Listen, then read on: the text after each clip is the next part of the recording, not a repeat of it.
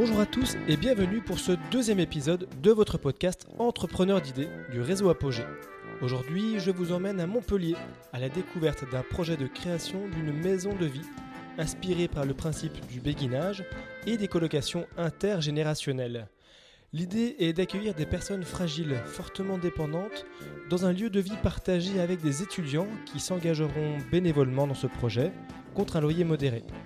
Pour l'occasion, Bertrand Billot se fait le porte-parole du groupe des 12 fondateurs de cette maison de vie. Vous retrouverez cet épisode sur vos plateformes habituelles de podcast. Mais tout de suite, place à notre conversation. Bonjour Bertrand Billot. Bonjour. Vous êtes porteur d'un projet à Montpellier dont on va parler aujourd'hui. Euh, ce projet est lié à une idée qui vient du béguinage. Est-ce que vous pouvez nous expliquer ce qu'est le béguinage? Alors le béguinage, c'est une maison d'accueil, enfin une maison qui était, ce sont des maisons en réalité euh, qui ont commencé à naître au XIIIe siècle et puis qui ont fleuri euh, de façon assez importante dans les, années, dans les années 1870 euh, à l'occasion de la guerre où beaucoup de femmes se retrouvaient, de mères de famille se retrouvaient seules, sans mari, le mari qui était mort à la guerre et qui se réunissaient en fait pour associer leurs leur forces, associer leur leurs difficultés, associer leur, euh, euh, leur tristesse, leur joie aussi, euh, leur famille, leurs enfants.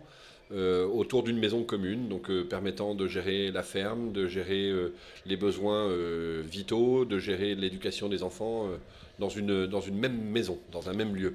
Et le béguinage aujourd'hui alors prend quelle couleur? Alors le béguinage aujourd'hui prend une couleur un tout petit peu différente, effectivement, on usurpe un peu le, la définition initiale. Euh, c'est euh, l'idée de porter des projets euh, non plus en silo, c'est-à-dire de mettre par exemple les retraités dans un silo, de mettre les enfants dans un autre silo, de mettre les couples dans un autre silo. Là, c'est justement un espèce de petit mélange, un, kibbutz, quoi, on pourrait dire. Je, pense que c'est une bonne définition. Le béguinage, c'était le kibbutz sans les hommes. Ben, voilà, le, le béguinage aujourd'hui revient un peu en mode kibbutz. Et du coup, pour être concret, votre projet à Montpellier va prendre quelle tournure? Alors, notre projet à Montpellier prend une tournure toute simple. On veut accueillir des personnes fragiles, des personnes fortement dépendantes, d'ailleurs probablement pas très loin de, la fin de vie, euh, et euh, de les accompagner avec notamment des étudiants qui euh, bénéficieront de loyers modérés pour être aussi au service de ces personnes fragiles. Et quels seront les hum, différents types d'habitants finalement de ce lieu? Alors essentiellement donc des personnes fragiles, des personnes euh, soit très dépendantes pour des raisons, euh, des raisons euh, intellectuelles, enfin des, maladies mentales, soit pour des raisons de fin de vie, et puis des étudiants, et puis tout un collectif de gens bénévoles qui viendront les accompagner. Mais les habitants principaux, ce seront ces personnes fragiles et les étudiants. Et pourquoi associer justement des étudiants à, cet endroit-là bah, Précisément pour, pour demander aux étudiants, contre loyer modéré, d'être au service des personnes fragiles on précise que Montpellier est une ville très étudiante, avec énormément d'étudiants qui arrivent, donc un turnover assez fort. Mmh. Euh, l'idée d'avoir un turnover malgré tout assez fort finalement chez les jeunes habitants et certainement plus de pérennité chez les personnes euh, plus fragiles plus de pérennité chez les personnes fragiles, turnover plus important chez les étudiants, mais en fait, effectivement, euh, bah, vous l'avez dit, Montpellier est une ville assez étudiante, donc gérer le stock, c'est pas très, un très joli terme, hein, mais gérer le stock des étudiants n'est pas très très difficile dans une ville comme Montpellier. Et du coup, pour euh, mettre en place un tel projet, est-ce que vous êtes allé visiter d'autres types de béguinage, d'autres types de vie collaborative ou d'autres... Euh, alors, on, en a, on en a visité quelques-uns. Alors, euh, essentiellement, dans un premier temps, autour des, unités de soins palliatifs, parce que c'est la, première idée qu'on a eue, c'était celle-ci, c'était créer une maison de vie pour accueillir des gens, probable, enfin, certainement en fin de vie, ou en tous les cas pas très proches de la fin de vie. Et en fait, on a un, tout petit peu changé de braquet depuis. Donc, euh, pour le moment, on n'a pas réellement rencontré des solutions de béguinage, mais on cherche euh, à se mettre en rapport avec eux. On pense aux maisons Lazare, par exemple, qu'on essaiera un jour ou l'autre d'aller rencontrer. Euh, voilà, toutes ces solutions de logement inclusif qui nous paraissent tout à fait intéressantes. Voilà, comme on est vraiment à, l'origine de notre projet, on a encore un peu le temps d'aller voir d'autres solutions pour adapter notre projet à ce qui se fait déjà. Alors on s'est vu il y a une, grande année maintenant, lors des rencontres apogées en septembre 2019 euh, à Lyon. Euh, à l'époque, vous nous aviez présenté une idée. Aujourd'hui, l'idée commence à se concrétiser. Où est-ce que vous en êtes exactement? Alors, on en est euh, effectivement. Le, canevas même de l'idée est maintenant plus seulement embryonnaire, il est écrit sur un papier. là aussi, ce sont des termes qui ne sont pas tout à fait adaptés au projet, mais le business plan est rédigé. on sait à peu près où on va, on sait les moyens que ça va nous demander. On est en train de viser un lieu, précisément à Montpellier. Je ne peux pas en dire plus malheureusement aujourd'hui parce que ce n'est pas suffisamment avancé, mais euh, voilà, que notre idée commence à devenir très concrète autour d'un lieu. Euh, on sait le nombre de personnes qu'on peut accueillir. Combien de personnes d'ailleurs? Alors, euh, à peu près 20 personnes fragiles, comme je le disais tout à l'heure, et puis une vingtaine d'étudiants. On sait qu'on est capable de faire ça sur ce lieu-là, à proprement parler. donc voilà, on n'est on est plus très loin de. J'ai presque envie de dire de poser la première pierre, mais nous, enfin, on, attend encore des accords pour pouvoir le faire. Mais euh, sur, l'espace euh, d'accueil. Exactement. 20 personnes accueillies, pourquoi? Parce que cet espace-là le permet? Parce que ça vous semble être un chiffre euh, Exactement, parce que cet espace le permet. En fait, avant, on raisonnait un peu, j'ai envie de dire un peu comme dans dans, n'importe quelle idée, on raisonnait sans savoir exactement où on allait. Dès que vous pouvez poser clairement votre projet sur un lieu, ben, vous pouvez définir réellement le nombre de personnes qui peuvent être accueillies. Euh, le nombre de personnes dont on a besoin pour les accueillir, euh, le nombre d'étudiants qu'on est capable aussi d'accueillir sur le lieu. Enfin voilà, dès que tout ça devient un peu incarné à partir du moment où on a un lieu physique sur lequel on peut euh, porter notre, notre projet. Donc on n'est plus dans l'incantation, on est réellement on est plus dans le concret maintenant, très clairement. Et du coup, 20 personnes accueillies, 20 étudiants, ça nous amène à combien de bénévoles et combien de professionnels sur place? Alors les, étudiants font partie hein, du contingent des bénévoles. Euh, on a imaginé qu'à peu près euh, une, quinzaine de personnes bénévoles euh, pouvaient travailler aussi avec nous en, surplus.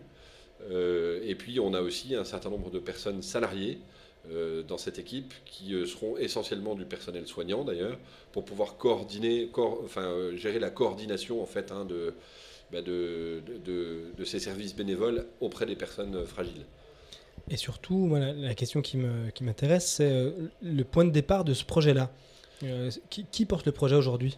Alors le point de départ de ce projet-là, c'est une, discussion euh, de salon avec euh, une amie qui est médecin, qui est gériatre, qui s'occupe de personnes âgées, de personnes gravement dépendantes ou fortement dépendantes, pour dire les choses plus simplement, et qui a constaté qu'il y avait un peu un trou dans la raquette. C'est-à-dire à partir du moment où l'hôpital ne peut plus s'occuper de ces personnes-là, elles sont renvoyées chez elles euh, et euh, ça laisse porter du coup de graves difficultés euh, et ou au couple, si jamais un des deux est un peu moins dépendant, et ou à la famille, si jamais il y a des enfants dans le coin.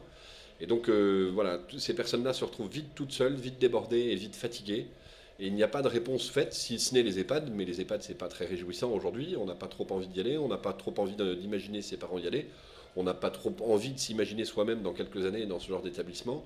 Et donc, bah, comment répondre à ce trou dans la raquette? Voilà. Et donc, cette médecin a construit un projet, nous a parlé à nombreuses reprises de ce projet-là, euh, avec toute une équipe. Hein. on est six couples euh, qui animons ce projet.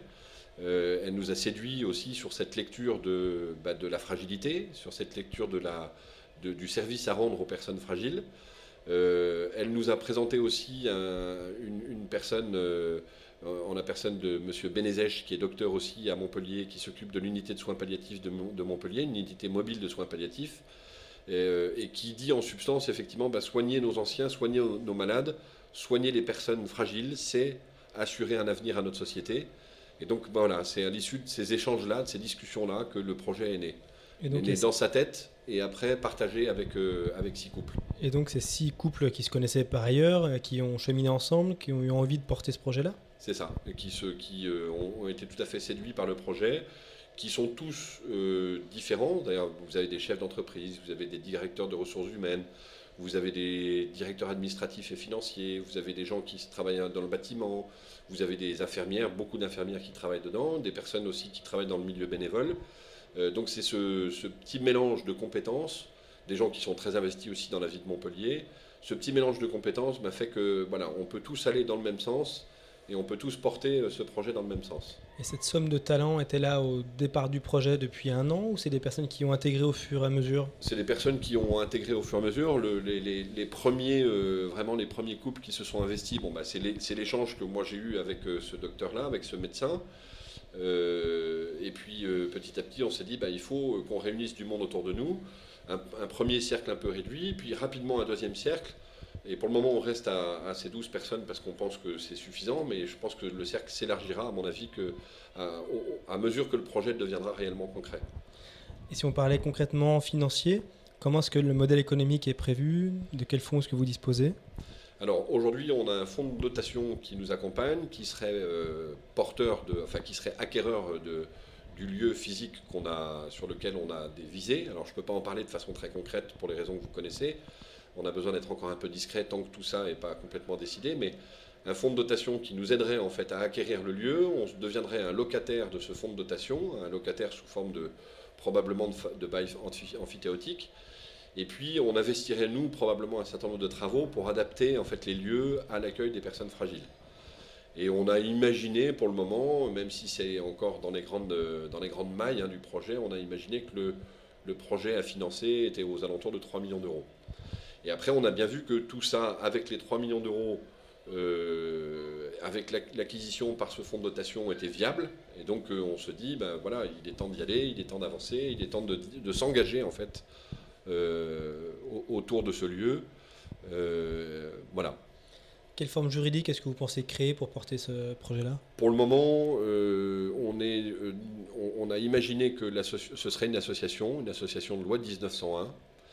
Et on a imaginé que dans le, conseil d'administration de, l'association loi 1901, il y aurait une répartition des rôles entre bah, cette équipe qui a déjà qui a initié le projet, euh, des représentants éventuellement des locataires, euh, enfin des, résidents euh, personnes fragiles, et des représentants du personnel soignant.